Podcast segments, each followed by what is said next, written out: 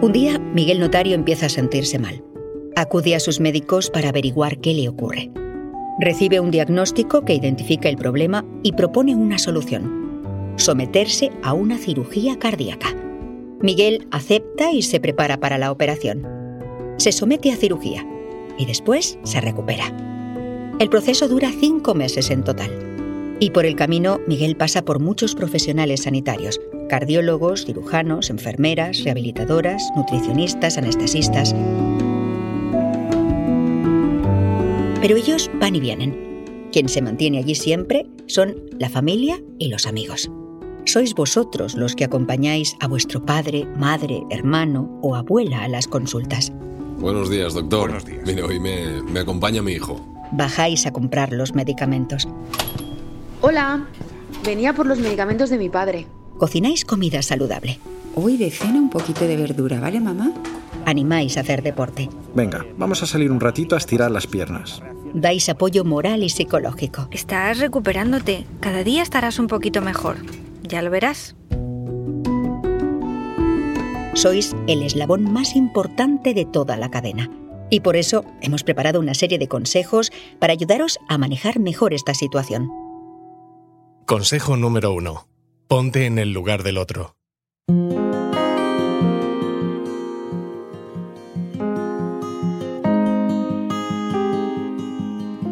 Si queréis ayudar, debemos intentar entender lo que está sintiendo nuestro familiar. Hay dos elementos básicos que se rompen cuando una persona vive una situación de estas.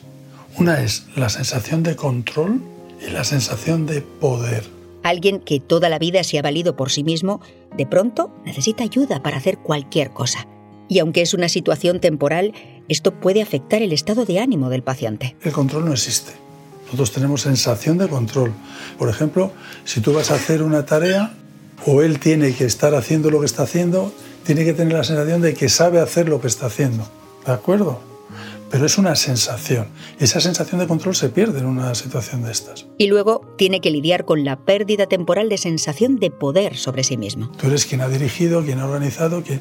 y a partir de ahora pasas a ser un cero a la izquierda. Todo el mundo te dirige, todo el mundo te llama. Para combatirlo, necesitamos el consejo número 2. Hablar, hablar y hablar. Esa pérdida de control puede llevar a nuestro familiar a sentirse indefenso, a ver el vaso medio vacío en lugar del vaso medio lleno.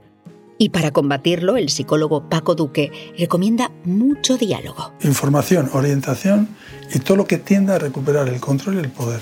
Esas son las historias que te recomponen tu vida. No te quedes las cosas dentro y no permitas que el otro se las quede también. Esto es algo temporal y estáis en proceso de solucionarlo. Utiliza el humor y el refuerzo positivo para intentar poner el foco en todas las razones por las que merece la pena recuperarse. Yo lo llamaba como bagaje de elementos positivos. Tienes tu familia, tienes tus hijos, tienes tu empleo, tus aficiones, tus historias. Y entonces a eso echaba mano yo continuamente. Por ejemplo, lo he perdido todo. Ah, ¿no estabas casado? Sí. ¿Y ahora ya no estás? Sí. Entonces no has, ha perdido todo menos tu matrimonio. ¿Pero tenías hijos? Sí. ¿Lo sigues teniendo? ¿Tenías trabajo? ¿Lo sigues? Entonces vas acotando la entidad del trauma, ¿no? Consejo número 3. Infórmate bien de todo el proceso.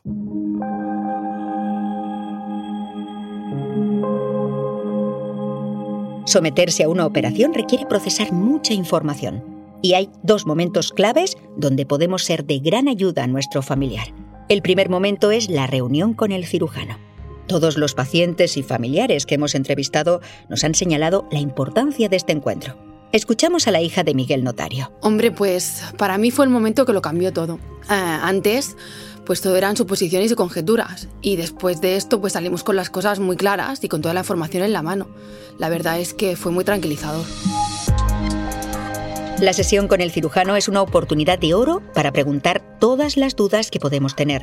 No debemos desaprovecharla. Y si nuestro familiar se siente sobrepasado por la situación, nosotros podemos tomar la iniciativa. Mi padre en ese momento estaba un poco sobrepasado por la situación y lo que yo hice fue encargarme de apuntar pues todo lo importante. En ocasiones hay pacientes que dicen que no quieren saber nada, pero esto no significa que más adelante no quieran estar informados. Recomendamos también evitar consultar foros y webs no acreditadas.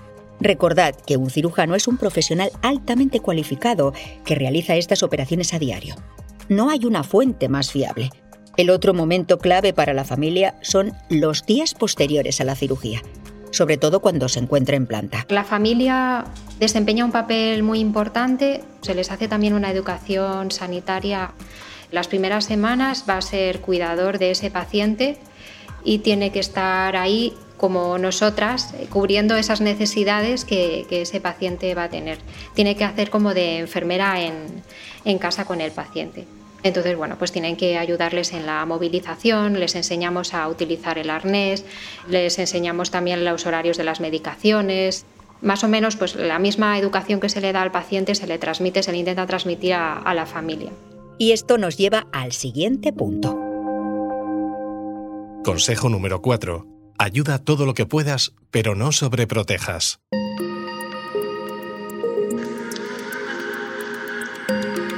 Cuando hablo de cubrir las necesidades del paciente y que lo haga la familia, no quiero decir que le hagan todo. O sea, al paciente hay que ir haciéndole poco a poco independiente. Tienes que intentar que tu familiar sea cada vez más autónomo.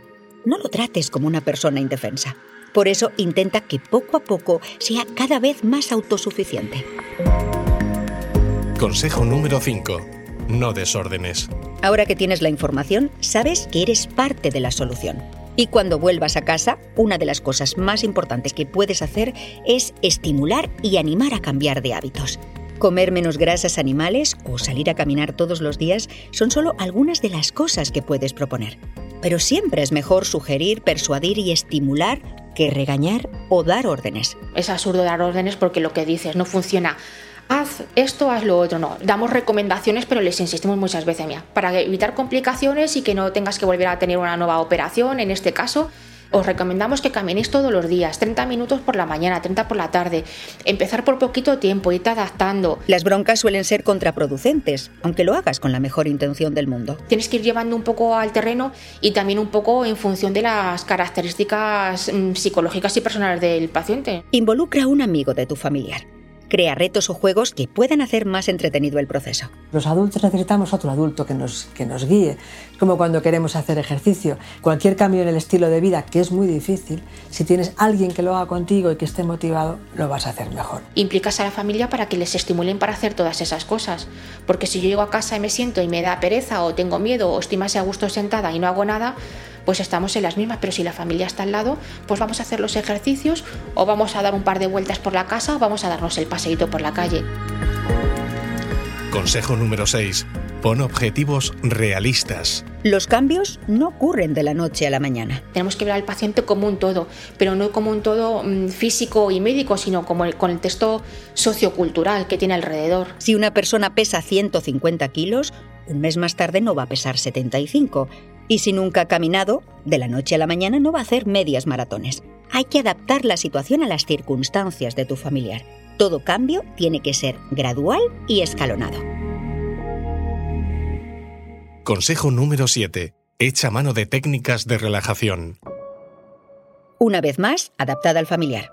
Tai chi, paseos, meditación, música relajante, natación, ir a un balneario, ir al campo. Yo he utilizado mucho la, la relajación, he utilizado mucho la hipnosis, he utilizado todo lo que está en mi mano, no hasta un perrito si hace falta, porque no hay, no hay esquemas preestablecidos. Lo que te va a ti no me vale a mí. A veces la mejor relación es no estar todo el día hablando de la enfermedad. Invita a tu familiar a tomar un té, recomiéndale un libro, ponle una serie inspiradora, trae amigas positivas a casa, crea situaciones que le permitan no estar todo el día pensando en que tiene una enfermedad. Consejo número 8. No te olvides de cuidarte a ti mismo. A veces estamos tan centrados en ayudar a los demás que nos olvidamos de cuidarnos a nosotros mismos. La familia para nosotros es fundamental porque en el momento que alguien tenía un problema, consideramos que había una víctima primaria, pero había unas víctimas secundarias que normalmente sufren más que la víctima primaria. Hablemos con alguien cercano de nuestros temores Abordemos los sentimientos que tenemos dentro por muy incómodos que sean. Mantenerlos encerrados en uno mismo no conduce a nada, como la vez que Paco Duque ayudó a la mujer de un paciente a desahogarse. Oye, ¿y en este tiempo cuántas veces le has matado? ¿Cómo? ¿Qué dice? ¿Pero cómo me dice eso? ¿Qué quiere decir? no, ¿cuántas veces has pensado que se podía morir? Y hacía la pobre. Claro, Cada vez que tú piensas eso, tienes una emoción asociada a la pérdida de un ser querido. Eso es demoledor. Y eso no se considera habitualmente. Los familiares a veces se les considera, en el peor de los casos, hasta como un estorbo, ¿no? cuando forman parte del proceso terapéutico fundamental para el paciente. Aquí también vale la pena hacer una mención especial a las mujeres. El problema de las mujeres es que son más sufridoras. También tengo el ejemplo en mi familia. Una de mis tías que le dio el infarto y hasta que no se puso mala malísima no lo vieron. Si tú eres la que tira de la casa y tienes los hijos y tienes un trabajo y tal, no te preocupas de tu salud, sino que te estás preocupando de lo que tienes alrededor. Entonces, a veces desarrollas síntomas a los que no le haces caso y vas aguantando. No le puedes mandar a nadie, a un psicólogo, en contra de su voluntad, pero por si le dan otras herramientas para enfrentarse a esas situaciones. Consejo número 9. Las crisis son una oportunidad.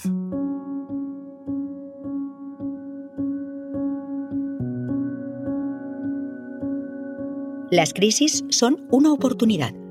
Has visto a un familiar enfrentarse a un problema de salud muy delicado. Has visto los efectos que una vida no saludable pueden tener en un ser querido. No vas a ser joven para siempre, y si sigues los mismos hábitos, quizá estarás en la misma situación dentro de 20, 30 o 40 años. Yo creo que esto es un punto de inflexión y que te tiene que ayudar a vivir mejor. Con ese convencimiento tienes que salir del hospital y luego adaptado a lo que tú tengas. No es igual una persona de 58 que se opera de unas, coronarias que una persona de 83 que se opera de las coronarias y además de una válvula aórtica que puede estar desnutrido. Que tal.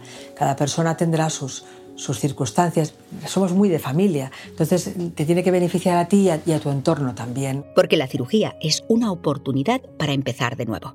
Pero el trabajo no acaba con la operación. Un paciente cardíaco por un infarto o una cirugía cardíaca, si no cambia esos hábitos de vida, si no hace sus ejercicios, cambia la dieta, elimina los hábitos tóxicos, su ambiente laboral, su ambiente social y familiar, durante toda su vida va a tener que seguir teniendo problemas. Los mejores médicos del mundo son la luz del sol, el descanso, el ejercicio, comer bien, la confianza en uno mismo, los amigos y la familia. Autor desconocido.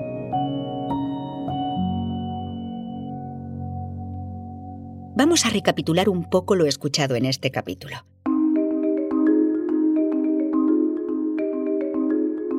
Ponte en el lugar de tu familiar. La empatía te ayudará a entender mejor su situación. Crea un entorno donde se pueda hablar de todo sin miedos ni cortapisas. Compartir tus miedos y vulnerabilidades es terapéutico. Infórmate bien de todo el proceso. Descarga a tu familiar de esa responsabilidad en los momentos más delicados Ayuda en todo lo que puedas sin sobreproteger. Aprovecha los días en planta para informarte de todos los cuidados que necesitará tu familiar cuando vuelva a casa.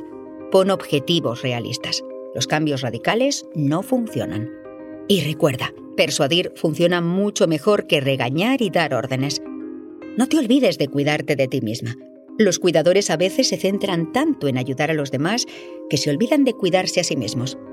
Las crisis son una oportunidad Toda la familia puede aprovechar esta situación para llevar hábitos más saludables. No hay un médico mejor que la prevención. En el próximo capítulo hablaremos de los casos de cirugía cardíaca de urgencia.